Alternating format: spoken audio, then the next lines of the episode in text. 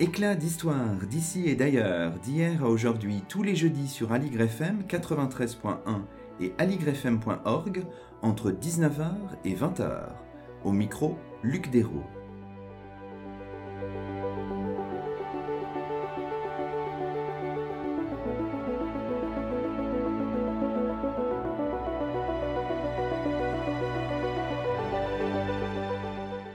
Bonsoir à toutes et à tous, c'est le douzième numéro d'Éclat d'Histoire sur Aligre FM, une émission spéciale enregistrée à l'École des hautes études en sciences sociales au 54 boulevard Raspail, dans le 6e arrondissement de Paris.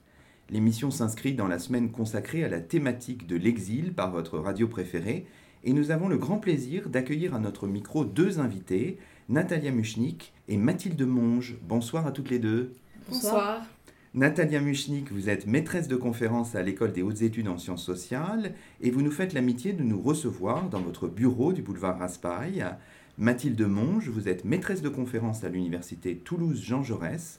Vous êtes toutes les deux spécialistes du phénomène diasporique à l'époque moderne et vous assurez la direction du dernier numéro de la revue Diaspora, un numéro intitulé Fragments d'exil, temporalité, appartenance. Vous co-signez également un ouvrage à paraître dans les prochains mois aux Presses universitaires de France, au PUF, un livre intitulé L'Europe des diasporas, 16e, 18e siècle. Alors on peut peut-être revenir d'abord sur l'objet même de notre discussion, à savoir la, notion particulièrement complexe hein, en fait de, diaspora. Alors ce qu'on peut faire, je crois que c'est ce que vous faites habituellement dans vos, dans vos séminaires, Natalia Muchnik, Mathilde Monge, c'est de partir d'une définition que donne un universitaire euh, britannique Robin Cohen dans son ouvrage de 1997 Global Diasporas, An Introduction. Alors il dit ceci, je vais lire la, définition, puis on pourra la, commenter juste après si vous voulez bien. Le terme de diaspora, dit-il, est dérivé du verbe grec spéro, semer, et de la préposition dia, à travers.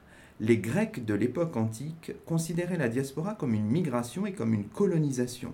En revanche, pour les Juifs, les Africains, les Palestiniens et les Arméniens, le mot de diaspora renvoyait un traumatisme collectif, à un bannissement de personnes rêvant du retour à la terre natale, mais vivant en exil. Dans une période plus récente, d'autres communautés vivant en terre étrangère et cultivant également des identités partagées fortes se définissent comme des diasporas, alors même qu'elles ne sont liées à aucun phénomène colonial et qu'elles n'apparaissent pas comme victimes de persécutions. Bien qu'elle soit courante, la notion de diaspora est souvent utilisée de manière désinvolte, sans véritable théorisation. Et l'auteur ensuite propose une, typologie, sa typologie personnelle des diasporas. Que retenir peut-être Natalia Muchnik d'abord de cette définition? Qu'est-ce qui vous semble fort? Quels sont les éléments saillants en quelque sorte? Je pense que d'abord, ce qu'il faut dire, c'est que euh, les, études diasporiques ont vraiment euh, été en très forte croissance depuis euh, les, premières années de, notre siècle, et que donc, effectivement, il y a une inflation de publications et, effectivement, d'une certaine manière, une dilution du terme lui-même puisqu'il est devenu un concept un peu passe-partout, c'est ce que l'on dit souvent avec Mathilde, euh, des sciences sociales, on l'utilise en sociologie, en géographie, en histoire bien sûr. Et, donc effectivement, la définition même du terme est, problématique. Ici, on a une définition donc, qui est déjà un peu ancienne, une typologie. On se rend compte de toute manière qu'elle est déjà problématique puisque Robin Cohen tente une typologie et en réalité, au bout d'un moment, il revient sur, sur cette typologie en disant que certaines diasporas en réalité correspondent à plusieurs types, ce qui annule un peu la pertinence de cette de cette définition. Et effectivement, on a un peu de mal à, définir la diaspora, de saisir ce qui serait euh, l'essence de la diaspora indépendamment de, cas particuliers. Quand y a-t-il diaspora? Quand y a-t-il simple fait migratoire? Et c'est d'autant plus difficile que le terme lui-même désigne plusieurs phénomènes. Il désigne le phénomène de dispersion lui-même, la population dispersée, l'organisation d'une communauté, qu'elle soit ethnique, nationale, religieuse dans, dans plusieurs pays, et les lui-même de dispersion. Donc c'est forme de diversité de, de, phénomènes. Et effectivement, euh, Robin Cohen a eu cette, cette volonté de définir une typologie qui permettrait justement de, de, les distinguer. Habituellement, alors là, il en cite plusieurs, mais la diaspora qui est le plus citée, c'est effectivement la diaspora juive, qui constitue un peu une, un, archétype euh, du phénomène, mais qui est lui-même problématique, puisque si on considère la diaspora sur le juif sur le long, on a certains tournants qui changent totalement la définition de la diaspora et des populations. On pense en particulier à la création de l'État d'Israël, qui effectivement est un tournant au sens où avant la création, c'est un, peuple sans État, et après la création de l'État, c'est un, peuple avec, euh, avec un État où il pourrait revenir. Donc la diaspora devient un choix, et non plus effectivement, et n'est plus lié à cette notion de persécution, d'absence d'État, de volonté de création d'un, État, etc. Je laisse peut-être Mathilde rajouter quelques, quelques éléments. Et effectivement, cette, euh, cette notion a été de plus en plus appliquée à des... À euh, des groupements pour lesquels elle n'était absolument pas utilisée, notamment à l'époque moderne, mais également, euh, également aujourd'hui, où finalement on a, euh, on a un déploiement à la fois euh, de, cette notion qui est, qui a un intérêt heuristique, hein, un intérêt d'analyse, qui est tout à fait, dont on reparlera peut-être, hein, qui est tout à fait pertinent, qui permettent finalement de, de, comparer, de voir des éléments qui étaient auparavant passés sous silence. Et puis aujourd'hui, on a, avec, on a, on a le, déploiement de cette, de cette notion jusque sur des, des, groupements créés par exemple par euh, le biais des euh, communautés en ligne à travers la notion de, de e-diaspora par exemple qui est de plus en plus, de plus, en plus développée et exploitée. D'accord. Donc c'est ça un peu l'idée, c'est que c'est un concept qui a tendance à se, se diluer en quelque sorte, mm.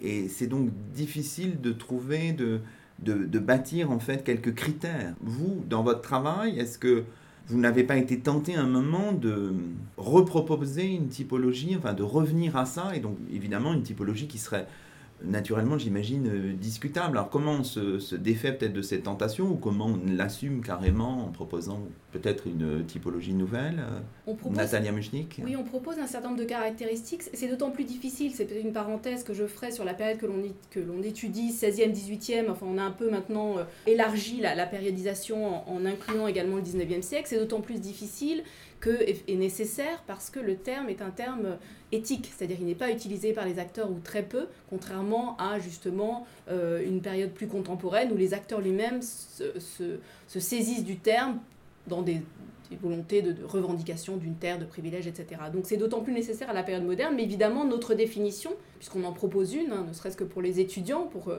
euh, parce qu'on les appelle eux-mêmes à définir leurs termes, donc on essaye de le faire, et évidemment euh, nos définitions sont très liées aussi au contexte des 16e, 18e siècles, où les appartenances sont des appartenances collectives, et où la dimension du religieux, mais peut-être que nous en, nous en reparlerons, est, très, très, très présente, où il y a effectivement cette notion de déclencheur, déclencheur avec peut-être persécution ou pas persécution, hein, c'est toujours la difficulté à, distinguer les, migrations volontaires euh, des migrations forcées qui sont souvent mêlées. Donc on a une définition effectivement qui est très marquée dans notre période, avec ce rapport à la terre d'origine, cette, ce sentiment d'une communauté de destin qui est souvent lié effectivement avec des courants messianiques, avec des, des, perspectives eschatologiques.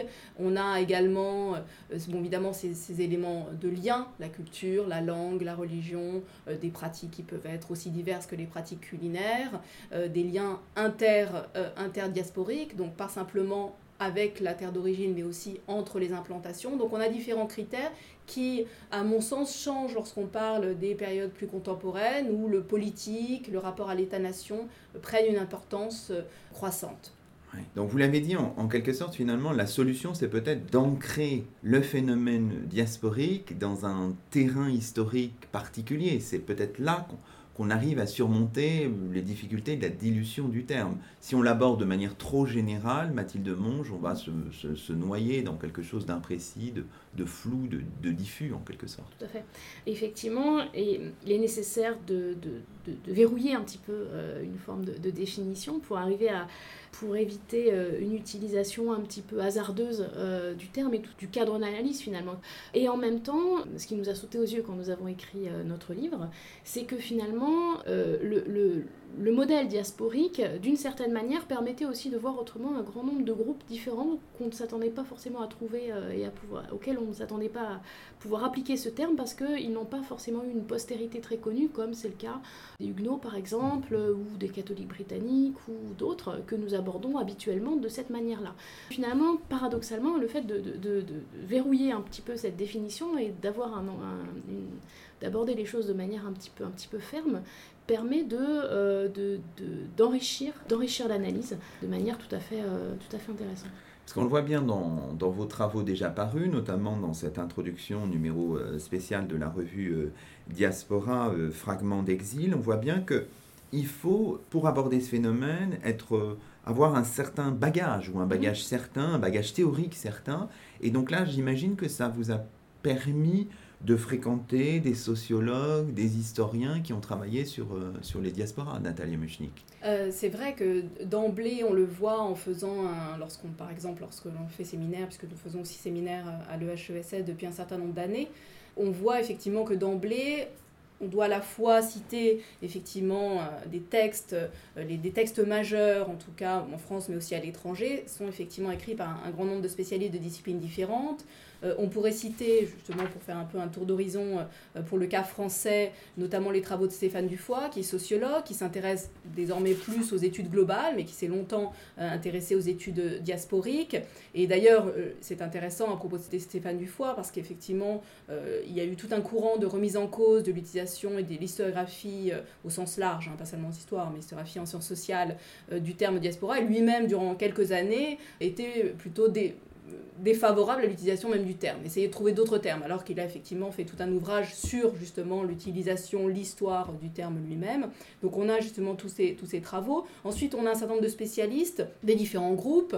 On a par exemple chez les géographes Emmanuel Mamung sur le cas chinois, qui a aussi un versant théorique sur le rapport au territoire, mais on, en reparlera. Vous avez euh, évidemment des, historiens sur la période moderne, c'est ce que euh, l'on a euh, plus, plus volontiers, puisque le reste des sciences sociales s'intéresse peu justement aux phénomènes qui précèdent le 19e siècle, la montée des nationalismes. Donc là, c'est effectivement un peu une lacune que l'on a essayé de mhm. combler, en tout cas on s'est forcé de le faire avec notre ouvrage et à travers le, séminaire.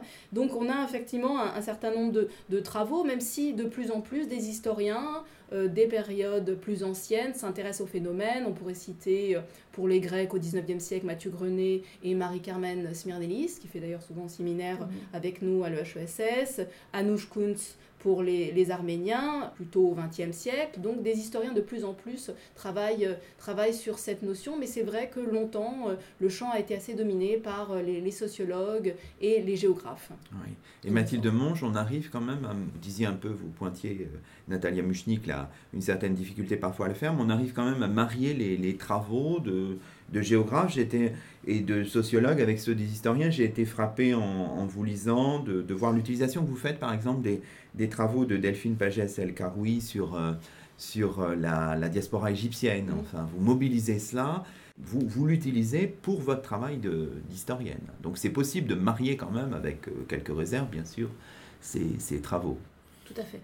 mais en fait, il me semble que c'est justement ces travaux-là qui permettent euh, d'apporter une, démarche comparative et comparatiste entre différents types de diasporas qui ont par ailleurs euh, souvent une historiographie euh, ancienne, extrêmement riche. C'est le, cas, bah, c'est le cas notamment des Huguenots, c'est vraiment l'exemple le plus connu.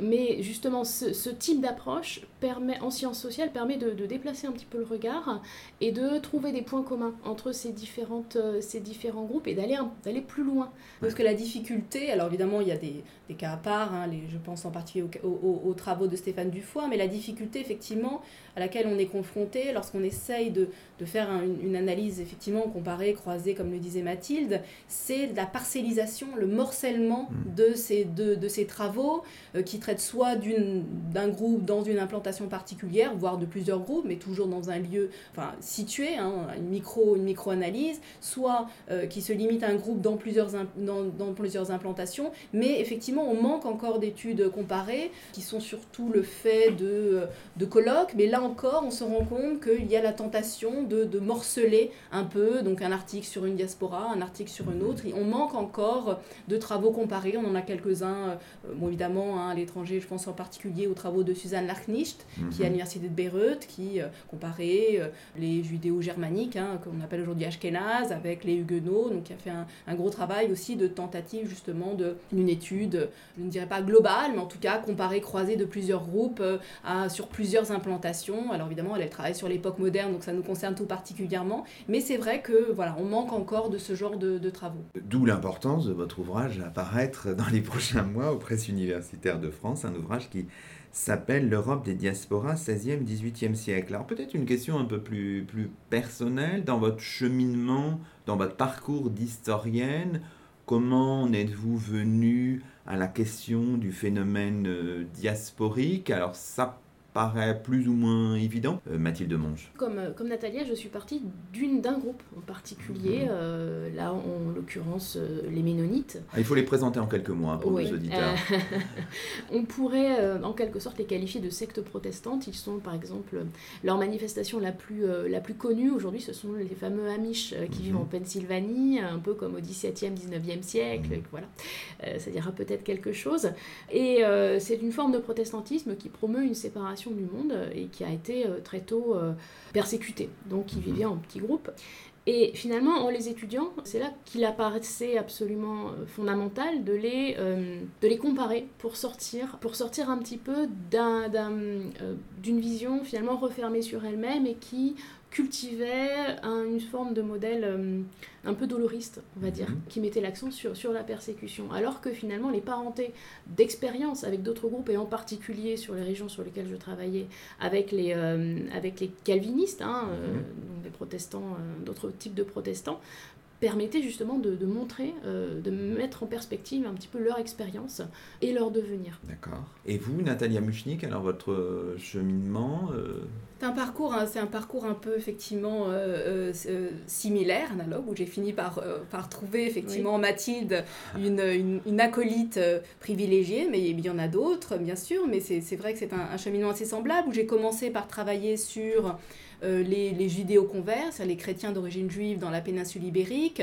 qui sont descendants des expulsés euh, euh, d'Espagne et du Portugal des années 1490, euh, qui ont été poursuivis par l'Inquisition. Donc j'ai commencé par travailler sur ces groupes. Je me suis rendu compte qu'ils avaient des liens privilégiés avec euh, les juifs de la diaspora, aujourd'hui séfarades, ceux d'entre eux qui partaient, qui créaient des communautés, euh, des congrégations officielles à Amsterdam, à Londres, euh, dans le, dans le sud-ouest de la France. Donc je me suis rendu compte effectivement qu'il y avait des liens privilégiés. Donc dans le cas de ma thèse, je me suis intéressée, j'ai retracé un peu le fonctionnement, euh, les liens entre ces judéo-converts, dont certains pratiquent encore le judaïsme qu'on appelle euh, euh, Maran, sur lequel j'ai travaillé, avec la diaspora.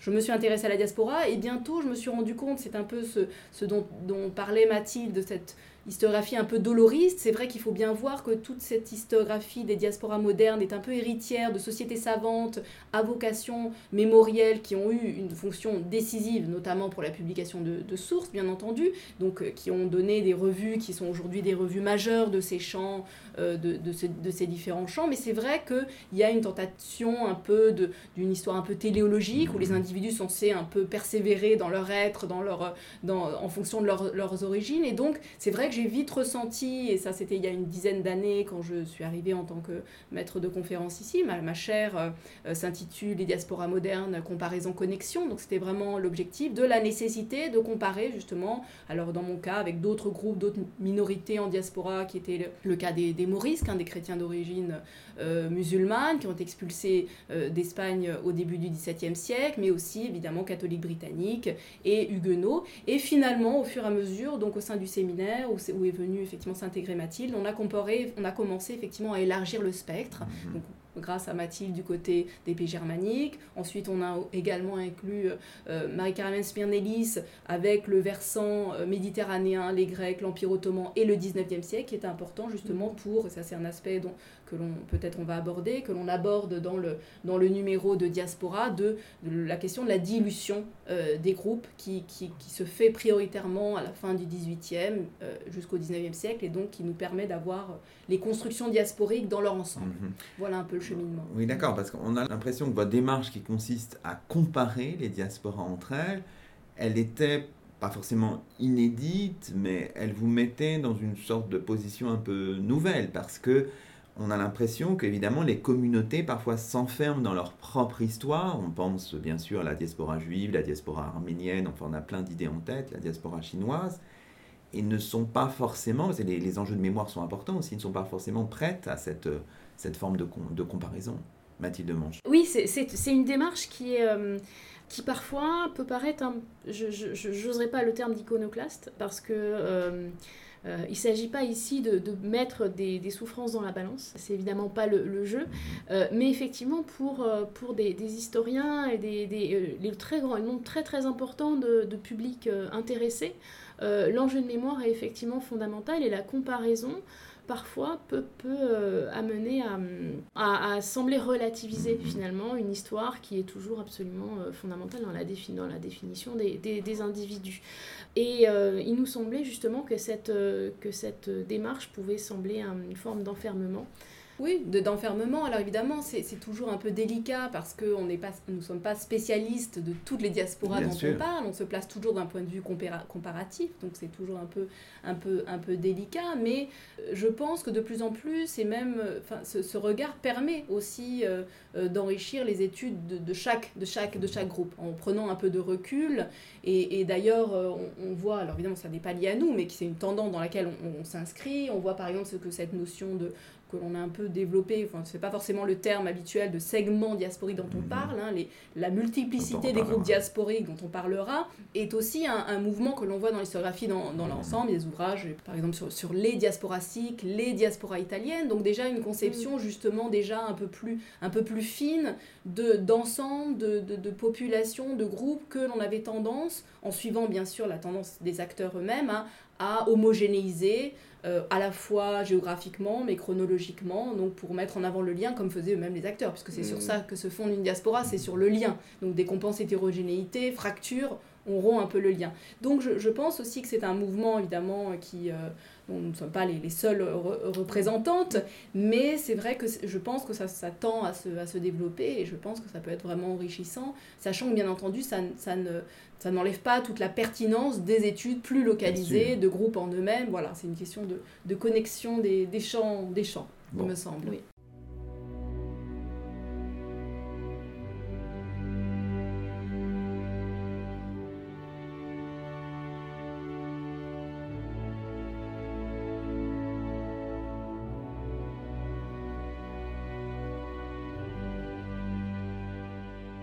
Éclat d'histoire sur Aligre FM. Luc Dérault s'entretient avec Mathilde Monge et Natalia Muchnik autour des diasporas à l'époque moderne.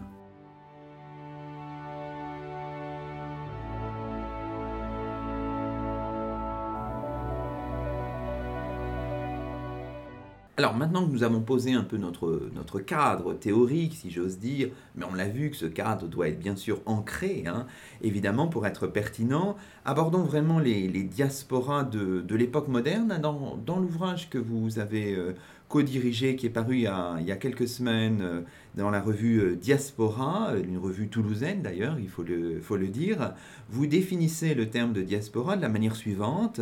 Vous évoquez un déplacement massif de population qui conserve pendant plusieurs générations, tous les mots sont importants, on le verra, un lien avec une terre d'origine réelle ou imaginée, plus que, entre parenthèses, voire à la différence des, les simples migrants, les membres des diasporas forment bien une ou des communautés en dispersion au sens fort du terme.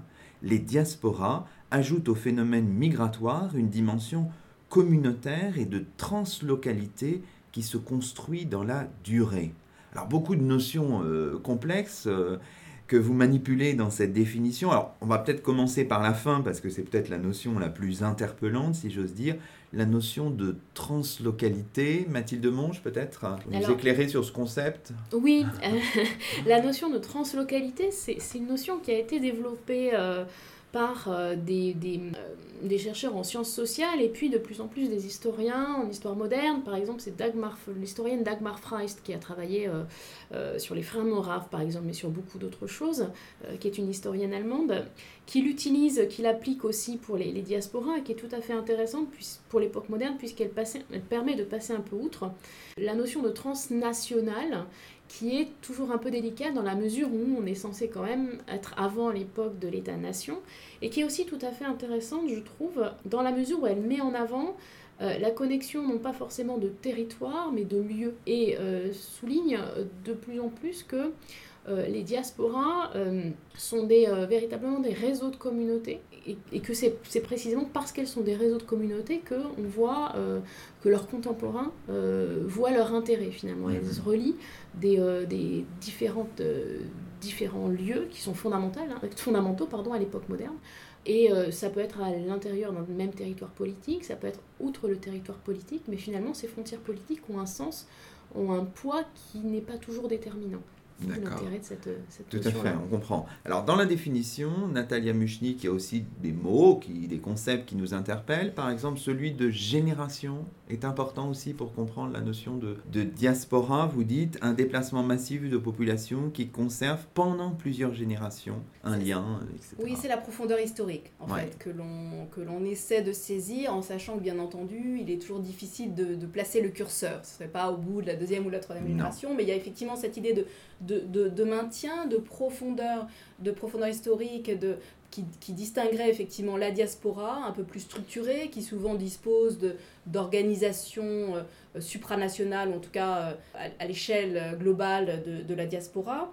Euh, donc c'est vrai, c'est un élément important. J'assisterai aussi peut-être, dans, puisqu'on en est à, parler des termes de cette définition, sur le, le déplacement massif, parce qu'effectivement c'est une tout de même une caractéristique euh, non négligeable des diasporas à l'époque moderne, c'est celle des, effectifs. Il faut bien voir que même si évidemment on n'a on pas de recensement très précis pour cette période, on a souvent des, des évaluations par, euh, par foyer, par mhm. feu, donc évidemment tout dépend du, du coefficient euh, multiplicateur que l'on place à ces chiffres qui nous sont donnés suivant la taille d'une famille par exemple, mais on a tout de même des, des chiffres, hein, des, des, des, effectifs importants, autour de 200 000 pour les Huguenots qui, ont, qui auraient fui euh, la France après la révocation de l'édit Nantes euh, à la fin du XVIIe siècle. On a autour de 300 000 pour les Maurices qui ont été expulsés d'Espagne au début du XVIIe siècle. Euh, donc c'est effectivement des, chiffres importants qui ont des, implications assez fortes, évidemment pour la société de départ, mais aussi pour la société d'arrivée. Hein. Il faut imaginer par exemple les Maurices qui arrivent en Afrique du Nord, dans les régences de Tunis et d'Alger, dans le royaume de Maroc. Euh, il y en a environ 80 000 personnes dans chaque, dans chaque État. Donc c'est évidemment pour la société d'accueil euh, des effectifs extrêmement importants qui demandent une prise en compte du groupe, mais le groupe lui-même peut s'organiser. Il peut aussi, on voit aussi que ces effectifs permettent justement la mise en valeur des, petites patries, des zones, des, origines régionales qui sont très importantes pour ces diasporas. Donc j'insiste évidemment sur, ce, sur cette notion d'effectif, même si ça ne, ça ne préjuge pas forcément de l'importance d'un groupe dans, une, dans, une, dans un pays donné. Mmh. On le voit chez les Huguenots, c'est dans certains pays où ils étaient moins nombreux, ils ont eu une importance évidemment capitale. Hein. ça ne préjuge pas de la visibilité, de l'importance socio-économique d'un groupe. Euh, l'autre élément sur lequel je, voudrais insister, euh, c'est sur cette notion de, ce rapport à la terre d'origine, réelle ou imaginée. Vous avez écrit là-dessus un article notamment dans les Annales, dans les annales oui. en 2011, article qui a, qui a marqué, hein, bien sûr. Euh, c'est effectivement, euh, on a repris de toute manière cette notion aussi avec Mathilde dans un, dans un article justement où on, où on parle de, de l'articulation entre l'échelle locale, euh, l'appartenance locale et l'appartenance globale à la diaspora. Je, Peut-être elle, en revient, y reviendra dans, dans, quelques instants, mais c'est vrai que c'est important parce que longtemps cette historiographie, on le voit chez Robin Cohen, mais chez d'autres tenants de cette première historiographie des, des diasporas à la fin du XXe siècle, que le, rapport à la terre d'origine a été, dominant. C'est-à-dire vraiment été un peu unilatéral, euh, société de départ, société euh, d'arrivée. On se rend compte qu'en réalité, effectivement, c'est beaucoup plus euh, fluide, que les relations entre implantations sont, plus importantes. Mais évidemment, on est, en est arrivé, et ça c'est intéressant d'un point de vue plus général dans, ce panorama des, sciences sociales concernant les diasporas, à une remise en cause du rapport des diasporas à la terre, au territoire. C'est-à-dire la remise en cause de ce rapport à la terre d'origine est allée justement sur le postulat d'une forme d'extraterritorialité des, euh, diasporas, un détachement des lieux euh, que l'on a essayé avec Mathilde, et on le voit dans, cet ouvrage également, dans l'ouvrage Apparaître, de, euh, de nuancer, puisque par exemple on le voit chez Emmanuel Mamung qui travaille sur la diaspora chinoise, qui parle justement de cette forte faculté d'adaptation des, groupes diasporiques, notamment liés à leur fonction commerciale, mais pas simplement. Euh, qui fait qu'il il a une formule assez intéressante que, euh, il dit que, que ces diasporas ont fait le pari d'ubiquité, d'être partout mais donc nulle part. Et cette notion d'extraterritorialité, effectivement, est très, euh, c'est beaucoup diffusé. C'est un, des, un des aspects contre lesquels, justement, on, lutte un peu en insistant sur... Euh, lorsqu'on parle de translocalité, on parle quand même de localité. Donc ça, c'est effectivement un aspect qui nous, semble, qui nous semble important. Pour poursuivre un peu notre discussion autour des termes, il y a bien sûr l'idée de, de comment dirais-je, de communauté, hein, qui est très important, de dimension communautaire, ça revient dans votre, dans votre définition. Alors évidemment, à l'époque moderne, on le disait dans la première partie de cette émission, la, la composante religieuse, Mathilde Monge, est très très importante de cette communauté ou de ces communautés diasporiques Oui, elles se construisent euh, d'abord, euh, toutes celles qu'on a, que l'on prend en compte, euh, pratiquement toutes, se construisent d'abord autour d'une appartenance religieuse commune mhm. qui souvent fonde un petit peu et souvent à l'origine de leur expulsion. donc finalement on a un rapport un petit peu matriciel à, à, cette appartenance religieuse qui se trouve renforcée. Elle est d'autant plus importante que dans la diaspora, euh, c'est majoritairement autour des, des, des, de l'encadrement religieux que se structure cette diaspora. Mhm. Et on a parlé de génération, d'ancrage dans, dans, la continuité.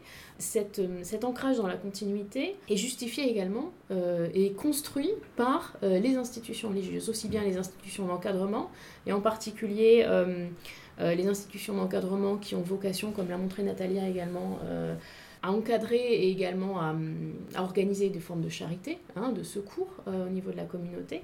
Et puis enfin, cette dimension religieuse, elle est fondamentale euh, dans euh, la construction d'un instinct commun.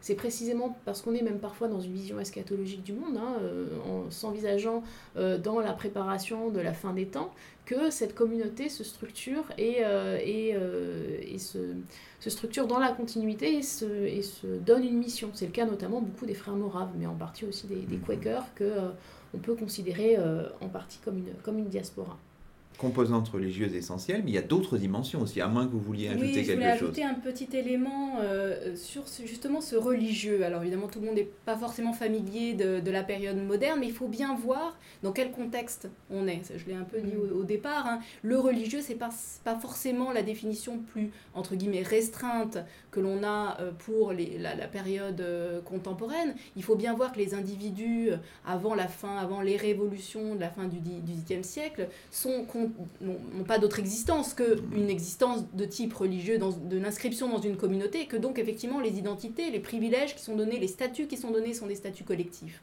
Donc quand on parle de religieux, il faut bien voir ce dont on parle, c'est-à-dire de, de communautés qui, n'ont pas qui ne partagent pas forcément une même foi. Et c'est pour ça que c'est un peu paradoxal, mais je parlais tout à l'heure de dimension téléologique de la vision des, des, individus, des acteurs. Il faut bien voir que, par exemple, chez les, chez les judéo-ibériques, les séfarades sur lesquels je travaille, vous avez euh, des personnes qui ont des liens familiaux, socio-économiques avec la communauté, qui, euh, mais qui en même temps ne sont pas forcément attachés au, rite mosaïque, mais qui sont inscrits dans, dans la communauté, qui sont considérés comme tels. C'est une forme d'ambiguïté euh, et dans une même communauté, hein, chez les Arméniens, on peut avoir des orthodoxes, des euh, catholiques, etc. Donc il faut bien voir justement ce dont on parle, le religieux en, question, et c'est toujours cette question d'hétérogénéité euh, que l'on cherche à mettre, à mettre en valeur. D'accord.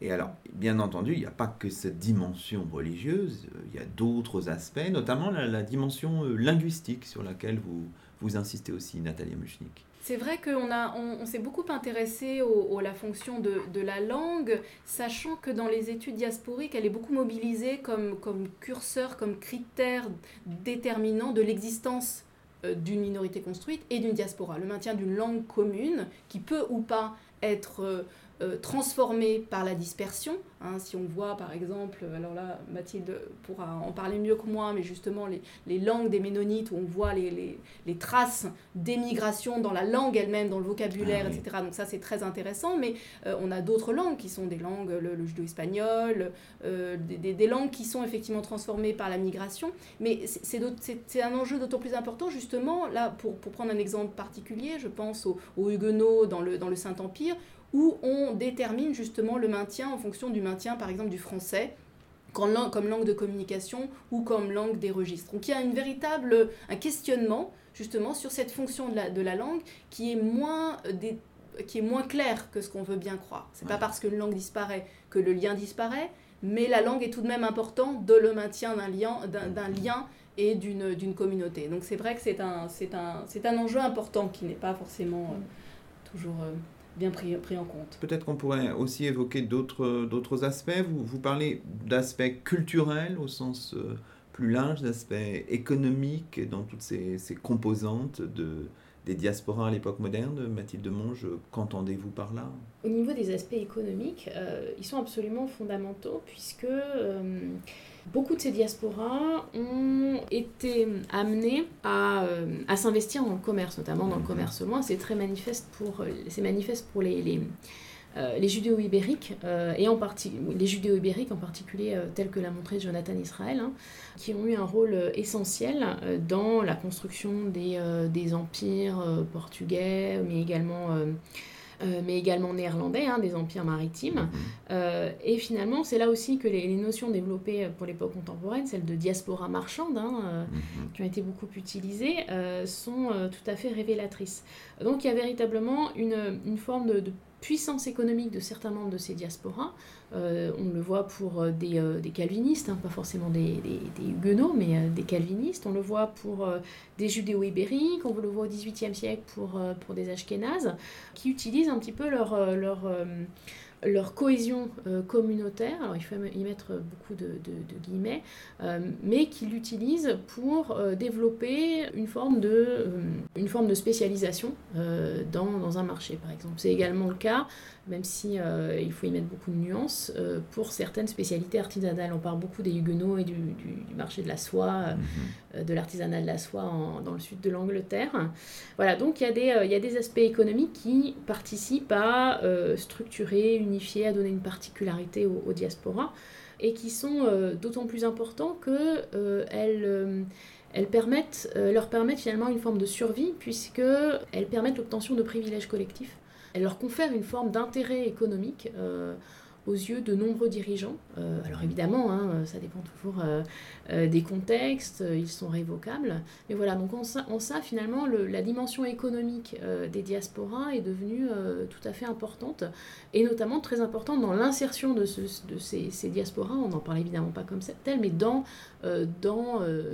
les sociétés, les sociétés d'époque moderne et pour les États de l'époque moderne. J'ai eu, j'ai eu la chance d'avoir accès au sommaire de votre ouvrage à paraître au, aux presses universitaires de, de France et, on, voit que vous manipulez régulièrement le, terme de, de minorité hein, pour qualifier ces, ces groupes-là. Alors, je pense qu'il faut nécessairement être prudent avec cet usage du terme de, de minorité. C'est un concept qui doit être manipulé avec prudence parce que évidemment que ces communautés diasporiques ne se voyaient pas nécessairement comme une minorité, même du point de vue, du point de vue religieux notamment, hein, Nathalie Muchnik. C'est vrai que c'est un concept euh, comme celui de communauté, d'ailleurs, euh, qui, est, qui est effectivement euh, qui est, qui est ardu, puisqu'on a des minorités tout à fait non religieuses, on a des groupes diasporiques qui, d'une certaine manière, ne sont pas, vous l'avez dit, en, situation de, de, de, de, minoritaire, en tout cas d'un point de vue religieux, euh, c'est effectivement une, c'est une, matière, une manière aussi de, de se... Il faut, il faut aussi ôter toute, il me semble, dimension un peu euh, nécessairement négative et, mhm. victimaire à, cette, à cette notion. C'est-à-dire qu'effectivement le statut de minorité, comme le statut d'étranger dans les sociétés euh, de l'Europe moderne, peut être effectivement investi et, et devenir un atout pour les groupes. C'est-à-dire c'est en tant que minorité qu'ils peuvent avoir des, euh, des, privilèges. De la même manière, effectivement, on revient à cette question économique. Hein. C'est parce qu'ils sont ils ont une, une, une, étiquette où ils sont considérés comme étant spécialistes d'une activité euh, qu'ils sont accueillis et qu'ils ont des privilèges. donc le statut de minorité est également aussi à lire de cette manière-là, il me mhm. semble, en, justement comme une, aussi comme dans une dimension plus pragmatique, comme quelque chose qui peut être investi par les acteurs et pas simplement en situation de minorité persécutée, majorité, hein, cette, euh, toutes ces notions qu'on trouve aussi hein, dans, les, dans, les, premières historiographies des, diasporas et qui aujourd'hui euh, nuancées.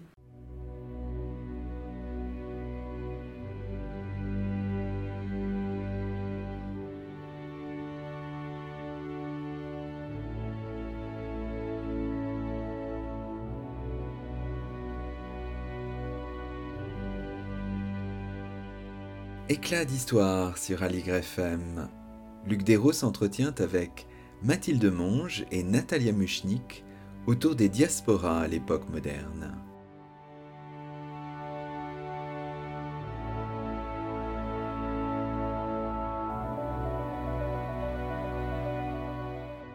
Alors je crois que ça y est, on a décortiqué votre, votre définition. Euh, maintenant, ce qu'on peut, ce qu'on peut peut-être euh, dire euh, en quelques mots, vous le, vous le soulignez d'ailleurs dans votre, dans votre article de, de 2018 paru dans la revue Diaspora, c'est que les, les, diasporas se forment suivant une chronologie faite d'à-coups, d'accélération, de, de paliers, et, et, vous les abordez dans toute leur temporalité. Vous évoquez, le, vous, vous manipulez ce, ce concept intéressant de, de cycle diasporique. Alors comment, comment le présenter peut-être, euh, Mathilde Monge? Nous avons essayé de, de, d'utiliser ce concept de, cycle diasporique pour mettre en avant justement cette sorte de, respiration hein, des, des, groupes diasporiques. euh, Toute, la, toute la, la, difficulté étant double. D'une part, euh, il faut éviter évidemment d'avoir une conception un petit peu organiciste des groupes, qui est toujours euh, un petit peu glisse, qui est une pente un peu glissante d'un point de vue de l'interprétation. Et puis, d'autre part, c'est un concept que nous avons nous sommes un petit peu appropriés pour le différencier de, de cette notion de cycle qui peut être parfois utilisée dans les sciences sociales, mais qui, en fait, conçoit euh, le, le, la vie d'une diaspora comme devant s'achever par le retour. Donc le cycle diasporique, mhm. c'est finalement le départ puis le retour. Mhm. Alors que là, le, le cycle diasporique, c'est véritablement essayer d'envisager euh, une diaspora comme euh, un, départ, euh, un départ massif, un travail continu sur plusieurs générations de construction, qui n'est pas forcément d'ailleurs intentionnel, et puis, une forme de dilution qui est souvent aussi une recomposition. Et à l'intérieur de ces cycles, le, le, la métaphore circulaire nous paraît tout à fait intéressante puisqu'elle introduit euh, l'idée de, de segment. Justement, l'idée que dans cette, dans cette évolution, il y a très souvent des séparations, la formation de groupuscules euh, autonomes à l'intérieur qui finissent par fonctionner en, en vase clos. Voilà, et donc c'est dans cette, euh, dans cette dimension, c'est cette dimension qui nous paraissait tout à fait, tout à fait importante à mettre, à mettre en valeur. Est-ce que la notion de segment, c'est une notion que vous, vous inventez ou c'est votre marque de fabrique, euh, Natalia Muchnik? Je, je sais, je sais pas, je n'ai pas ah, souvenir excès d'immodestie. je ne sais, j'ai pas souvenir de, de, la, de, l'avoir lu. Après, j'ai un auteur particulier, mais, euh, mais en fait, disons, bon, à la limite, c'est pas très très grave de savoir non, mais qui, qui a. Mais, mais c'est vrai que ça, ça correspond bien. Euh, après, c'est vrai que le, le, titre de Nathan Israël, euh, Diasporas Within a Diaspora, est vraiment à cette notion de, de, de segment. Je sais pas s'il a utilisé le terme, je me souviens plus maintenant, mais c'est vrai qu'il y a cette idée. Il y a, il y a une autre, alors là, qui n'a rien voir, mais cette, hétérogénéité interne, il y a une, phrase que, je trouve très intéressante d'une sociologue, donc Chantal Bord-Menayoun, qui a travaillé justement sur le monde juif, qui me semble intéressante, où elle dit La diaspora apparaît bien comme un démultiplicateur de la, de la relation aux autres, qui déplace les frontières de l'altérité jusqu'aux confins d'elle-même. Et je trouve que ça, c'est très intéressant parce qu'il y a toujours cette tension entre les éléments du lien et l'hétérogénéité interne. Et ça, c'est vraiment, euh, il me semble, une tension sur laquelle on a, on a pas mal travaillé, hein, justement, qu'on se soit à mmh. travers les, le, la, la, le, le, rapport à la terre, à la terre le, le rapport à la langue. On, on, a travaillé sur, sur différents aspects hein, que l'on projette hein, pour avoir une, une, approche croisée de ces diasporas. Mais il me semble qu'effectivement, c'est une notion, euh, une notion importante et c'est la raison pour laquelle, justement, on, y a accordé euh, et un aspect de, un, chapitre effectivement de notre ouvrage et surtout ce, ce, numéro qui a cet élément peut-être supplémentaire et distinct par rapport à notre approche qui, qui se situe au 16e, de, entre le 16e et le 18e siècle, de justement de faire ce face-à-face -face avec le contemporain hein, euh, qui, qui, nous semble justement important qu'on essaye de faire dans, dans le séminaire, mais que l'on a plus, plus précisément et, et longuement fait dans, dans ce oui, numéro parce que de la, la revue. La revue brasse des articles voilà, qui concernent aussi l'époque contemporaine. D'ailleurs, surtout l'époque contemporaine, en fait. Oui, dire, oui, voilà. Tout à fait. Mmh.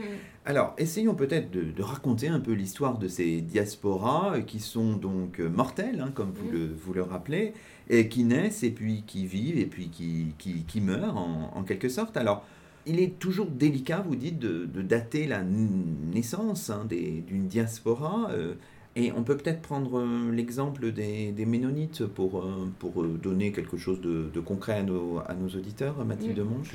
Justement, euh, la, la, diaspora ménonite, c'est une de celles qui est difficile dans la date de naissance et difficile ah. à, à, définir, bien, bien, plus que celle des, des Huguenots, qui, qui finalement, même si elle n'est pas fixe à quand même des moments qui sont des moments clés, la révocation de l'édit de Nantes par exemple en 1685. pour les Ménonistes, c'est plus difficile. C'est beaucoup plus compliqué puisque euh, on a un mélange entre des migrations, des migrations qui, qui, connaissent certains moments forts dans les années 1530 par exemple où euh, euh, de nombreux habitants du nord-ouest de l'Allemagne et puis des Pays-Bas migrent pour une partie vers l'actuelle Pologne et l'actuelle Russie, enfin le, delta de la Vistule en fait derrière mhm. du côté de Danzig.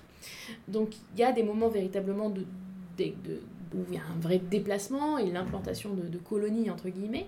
Et puis il y a d'autres moments où euh, cette diaspora, se fait autant dans la migration, ils ont joué un très grand rôle par exemple dans la colonisation, des Amériques, et puis dans euh, l'émergente autochtone. C'est-à-dire que finalement, parmi ces communautés ménonites très dispersées, il y en avait beaucoup qui en fait n'étaient pas issus de migration. Hein, qui mhm. étaient, euh, et qui se sont véritablement formés d'un substrat. Et tout ça, ça a été très progressif sur plusieurs siècles. Euh, donc là, on est véritablement dans un, dans une, un type de diaspora qui, qui fonctionne de manière euh, finalement un peu atypique. Au XVIIe siècle, c'en est une, mais finalement, il est difficile de dire quand ça a véritablement commencé, ce qui n'est pas du tout le cas des Huguenots, par exemple. Oui, donc les phénomènes diasporiques sont complexes. Nathalie Amuchnik. Juste à propos de, justement, de cette temporalité, il, y a aussi, il faut voir aussi que certains tournants majeurs ou euh, euh, certains éléments qui sont identifiés comme déclencheurs ou euh, accélérateurs justement de la constitution diasporique ont aussi été identifiés comme tels par la mémoire diasporique elle-même.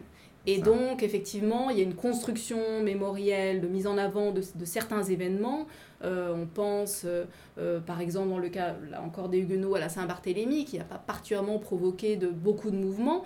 Et, donc, c'est, effectivement, c'est toujours de faire la part des choses, sachant que tout est important, évidemment, dans la constitution de, ces diasporas. L'aspect, tout à l'heure, on parlait de terre réelle ou imaginée, hein, toute cette dimension symbolique, mémorielle, imaginaire, qui est aussi euh, tout aussi importante que la dispersion des, populations elles-mêmes. Donc ça, c'est toujours la difficulté aussi dans la construction justement de ces, de, ces diasporas. Ensuite, vous, vous suggérez dans votre, dans votre article d'avoir un, un, intérêt pour toutes ces étapes et c'est ce que vous appelez les redéploiements, parce que le mouvement migratoire est souvent complexe et parfois, on marque des étapes et ensuite on va plus loin. Enfin, c'est un cheminement, c'est un chemin euh, complexe, Nathalie Muchnik. Euh, oui, bien sûr. C'est-à-dire que les départs euh, se produisent, vous avez de nouvelles vagues migratoires qui partent de la terre d'origine que l'on appellera primaire, mais ensuite vous avez tous ces, ces circulations des terres dites secondaires, euh, des allers-retours, effectivement, hein, qui ne sont pas des mouvements unilatéraux, enfin qui sont mouvements euh, euh, divers. Il y, a cette idée de circulation qui est tout de même importante, même si, là encore, hein, j'insiste, nous insistons en général pour insister sur les... On, insistons pour, pour mettre en valeur les ancrages locaux réels, mais effectivement, il y a cette circulation qu'il faut bien prendre en compte, sachant que même après, avant une implantation définitive, en tout cas dans, une, dans, une, dans un foyer diasporique, il y a des,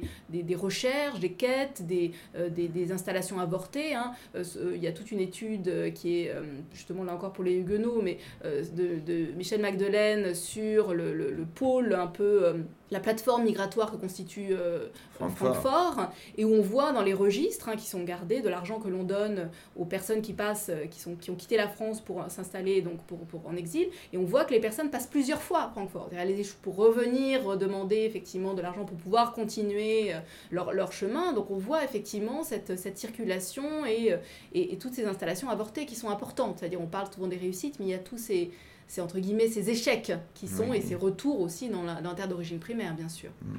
Et quand on regarde l'implantation, bon, qui n'est pas forcément euh, pérenne, on voit bien qu'elle se heurte parfois à des difficultés, qu'il y a parfois des clivages entre d'anciens arrivants et de nouveaux arrivants. Enfin, tout cela se fait de manière extrêmement complexe, Mathilde Monge. Oui, c'est euh, c'est pour ça finalement que la, diaspora huguenote est particulièrement intéressante, puisqu'en fait elle est constituée... Euh, euh, de, de, plusieurs... Euh, comme elle s'est constituée sur plusieurs siècles, finalement, il y a plusieurs générations.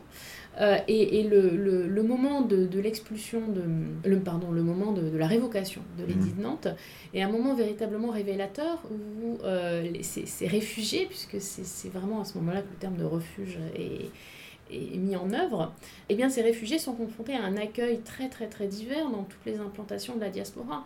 Des implantations qui étaient formées de personnes qui, euh, qui avaient une origine euh, qui venait pas forcément du royaume de France et euh, notamment dans, dans, une, dans, une, sorte de paradis des réfugiés qui était une, la petite ville d'Altona, qui était à côté de, qui est toujours à côté de la ville d'Hambourg, qui en fait maintenant partie, qui bénéficie de très nombreux privilèges. Le mésentente entre les anciens et les anciens calvinistes francophones, qui n'étaient plus vraiment d'ailleurs, et puis les nouveaux, a abouti très tôt à une, une, bataille homérique et à la création de plusieurs communautés distinctes. Mmh. Donc véritablement, ce, ce euh, ces différentes générations se lisent parfois dans euh, les conflits euh, à l'arrivée, qui sont résolus de manière très très diverse finalement en fonction des, implantations.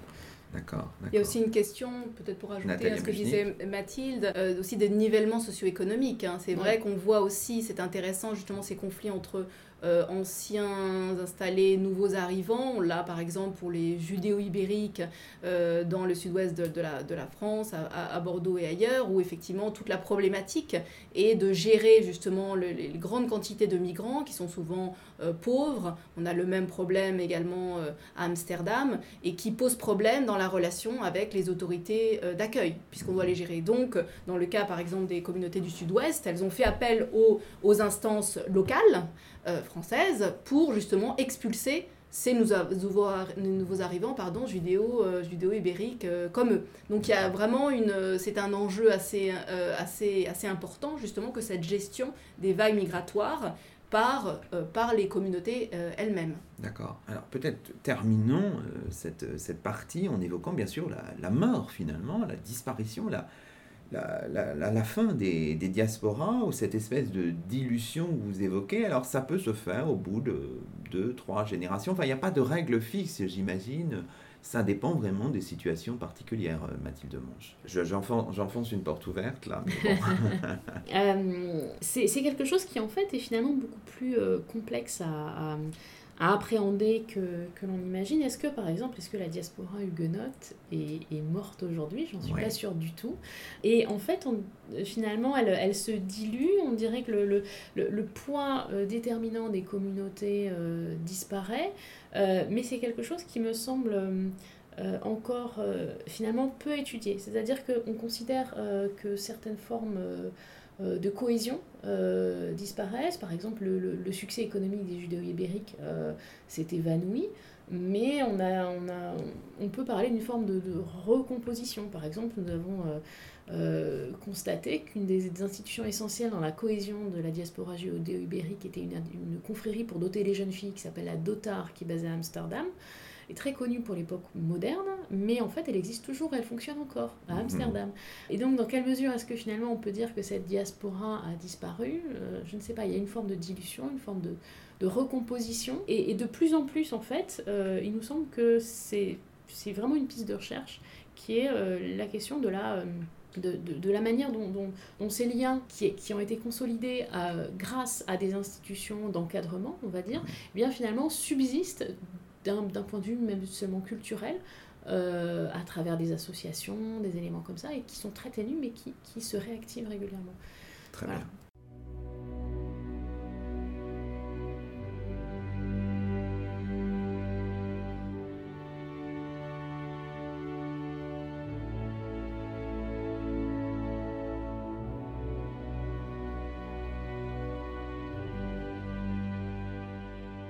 Éclat d'histoire sur Aligre FM. Luc Dérault s'entretient avec Mathilde Monge et Natalia Muchnik autour des diasporas à l'époque moderne.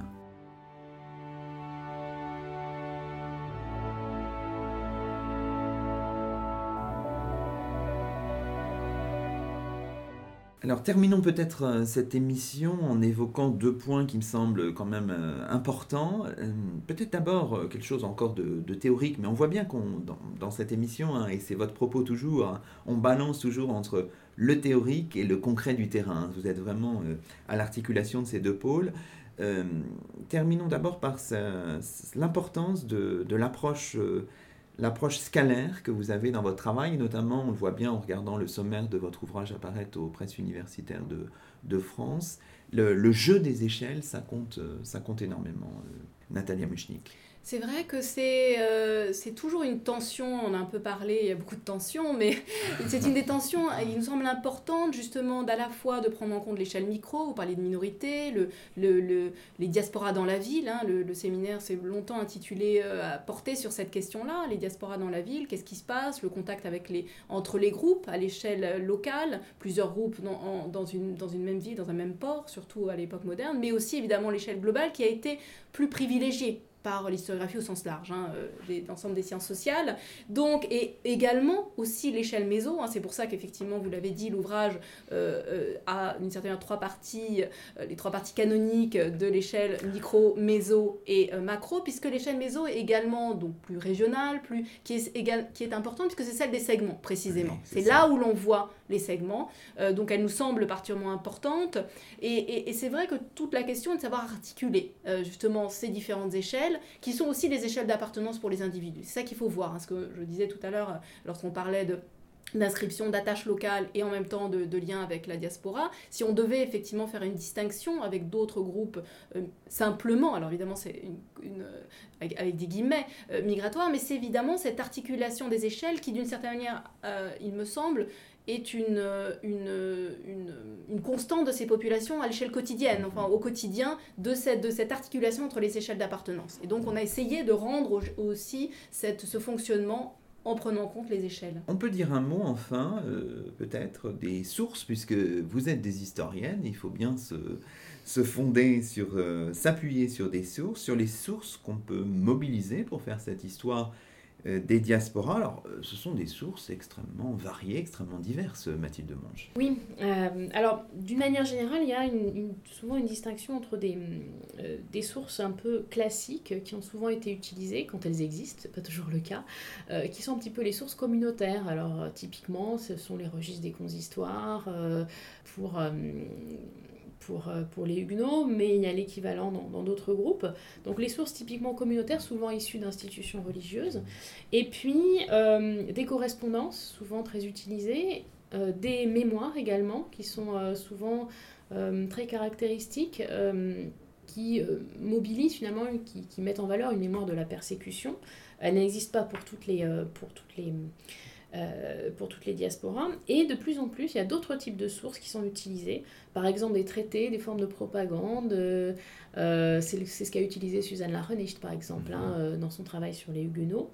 Et venu de, des études plus sur ce qu'on appelle les diasporas marchandes, de plus en plus sont mobilisés les documents économiques, comme les contrats, par exemple les contrats qui sont relus à l'aune de nouveaux questionnements, euh, mettant en valeur notamment le, euh, les collaborations entre les membres des diasporas et les membres de la société d'accueil. Donc en fait, ce sont des, sources qui sont à la fois euh, très classiques, parfois souvent éditées, des sources véritablement qui, qui nécessitent une plongée dans les archives et un, examen minutieux, puisqu'elles ne sont pas toujours... bien définies comme telles, et qui de plus en plus sont relues véritablement d'un œil neuf. donc on a véritablement des champs qui s'ouvrent sur ces, type de, document. Bon, bah c'est merveilleux comme conclusion. Alors, ce qu'on peut faire, peut-être, euh, une fois n'est pas coutume dans cette émission, c'est terminer en musique avec un titre qui n'est pas celui de notre, de notre générique, et c'est vous Natalia Muchnik qui avait fait un choix particulier. Est-ce que vous pouvez nous le présenter en quelques secondes? Oui, alors c'est un, c'est un, un, tango euh, chanté par un des, des, chanteurs majeurs du tango argentin qui s'appelle Carlos Gardel. Euh, qui donc le tango a été beaucoup habité comme la société argentine par la migration, par l'exil. C'est une des thématiques majeures de, de, ce genre. Et donc ce, ce, titre s'appelle Mi Buenos Aires querido, mon cher Buenos Aires, puisque Gardel était donc sur les chemins les routes et euh, regrettait et euh, avait la nostalgie de sa ville euh, Buenos Aires et dont il parle dans ce titre et, et c'est vrai qu'il y a toute cette nostalgie de l'exil qui me semble particulièrement bien exprimée dans ce, dans ce, dans ce morceau. Eh bien, on va se quitter ainsi. Merci beaucoup à toutes les deux. C'est ainsi que se termine le douzième numéro d'Éclat d'Histoire d'ici et d'ailleurs, d'hier et aujourd'hui, l'émission d'histoire d'Aligre FM, aligrefm.org, tous les jeudis entre 19h et 20h. Nous étions aujourd'hui en compagnie de Natalia Muchnik, maîtresse de conférence à l'École des hautes études en sciences sociales, et de Mathilde Monge, maîtresse de conférence à l'Université Toulouse-Jean Jaurès, toutes deux spécialistes du phénomène diasporique à l'époque moderne, directrice du dernier numéro de la revue Diaspora, numéro intitulé Fragments d'exil, temporalité, appartenance, et auteur d'un ouvrage à paraître dans les prochains mois aux presses universitaires de France, un livre intitulé L'Europe des diasporas, 16e-18e siècle. À la semaine prochaine pour un nouveau rendez-vous d'histoire sur Aligre. dentro mi pecho pide rienda al corazón. Mi Buenos Aires, tierra florida, donde mi vida terminaré. Bajo tu amparo no hay desengaño, vuelan los años, se olvida el dolor. En caravana los recuerdos pasan con una estela dulce de emoción quiero que sepas que al evocarte se van las penas del corazón.